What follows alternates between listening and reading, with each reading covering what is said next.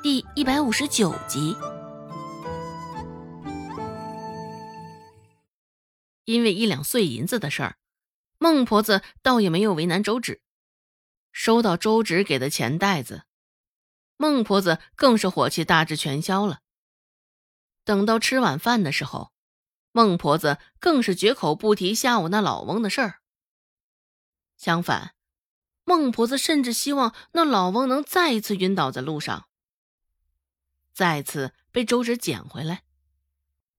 孟婆子那贼眉鼠眼的模样，周芷自然知道，他心里打的是何算盘。周芷前世是个医生，看到晕倒的人，自然第一时间想法就是搭救。像孟婆子这般满心满眼都是枕巾的，周芷心里唾弃的很。不过面上还是只能顺从他。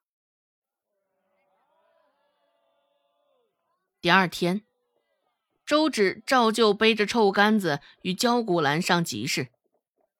臭干子也快卖完了，家里还剩下一小堆，大抵今儿个卖完，也就明天一次的分量了，也没有再买豆腐腌制。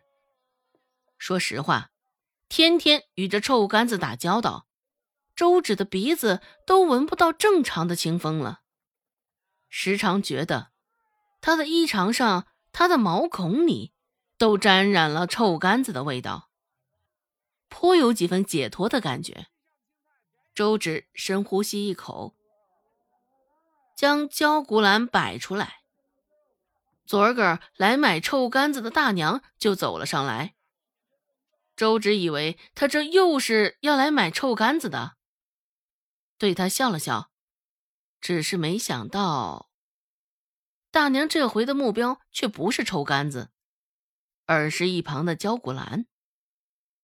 大娘走上前，目光灼灼的凝在焦古兰上，开口道：“丫头啊，你这茶叶怎么卖的？”周芷回答道：“一文钱一包。”他有印象，昨天这大娘买臭干子后，周芷又附赠他一包焦古兰。看着他眼神热切的模样，周芷也猜到了些许。周芷说道：“大娘，咱们吃不起人参，既是可以每日泡泡焦骨兰，也算是沾到了人参的好处。”他倒也没有说谎，的确是如此。我家大梁啊，这几日咳嗽的厉害，昨儿个我给他泡了这个玩意儿之后，入了夜。他竟然都没有咳嗽，这可真是良药啊！大娘说道，语气中还带着点点的激动。昨个儿周芷说这焦古兰堪比人参的时候，大娘还不以为然。没想到亲眼见证他的奇迹，大娘却是惊呆了，自觉惭愧不已。周芷含笑说道。焦骨兰的确有止咳平喘的功效，坚持服用，咳嗽会有好转的。一文钱可以反复冲泡多次不说，光是冲着这焦骨兰多种药用用途，一文钱绝对值。大娘点点头，很是赞同周芷的话。的确，一文钱治咳嗽值，这可堪比药房里。买药煎药来的便宜方便的多，没有丝毫的犹豫。大娘指了指那三角包道：“给我再来个。”哎，算了算了，来来来来三个包吧。也是担心这焦骨兰会卖的很好，等到他再想买的时候，已经没有了。心里藏着这个担忧，大娘一下子就买了三包。路过的人见他买了这不少的三角包，心存疑虑，一时之间也涌上来了几个人。有人问道：“大娘子，哎，你手里拿的是什么？”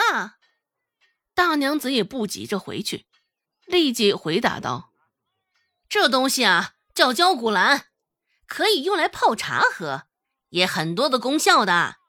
与那些价值连城的人参比起来呀。”这东西也不逊色，不过却是比人参便宜不少啊！你这是开玩笑吧？这玩意儿还能堪比人参？我看你啊，这是在说胡话。是啊，你这说的也太过了。我瞧着也不过是简单的草叶子用纱布缝制起来了而已，就这玩意儿还能跟人参相提并论？你这莫不会是收了小丫头的什么好处，这才替她说这些好话吧？一时之间，因为大娘的回答，周围出现了许多的质疑与议论。大娘与周芷被围着，收到周围那些人的指指点点，周芷颇为不好意思。没想到大娘替她的焦古兰说句实话而已，竟然会受到这么多的质疑。周芷有些为难的说道：“大娘，真是不好意思了，惹得您被说。”那大娘摆摆手：“哎，傻丫头，你这不叫事儿。若是日后我家大梁的咳嗽能够痊愈，那才是真的谢谢你嘞。”他脸上倒也没有什么异常，并没有因为周围的议论受过多的影响。看着周围的那几人。大娘提高了嗓门说道：“成成成，有你们这些话，我就放心了，也省得日后与我争这些焦骨兰。天知道，大娘是真的有这担忧的，只是周围的那些人还是不以为然的态度。大娘带着那三包焦骨兰走了，围着的人群又多看了两眼，这才散了。周芷看了一眼面前。依旧如小山般堆着的焦骨兰，无声的笑了笑。正琢磨着这焦骨兰什么时候才能为大家所接受，就听到身旁传出一道熟悉的声音：“听说你想我了。”本集播讲完毕，感谢您的收听。感兴趣，别忘了加个关注，我。在下集等你哦。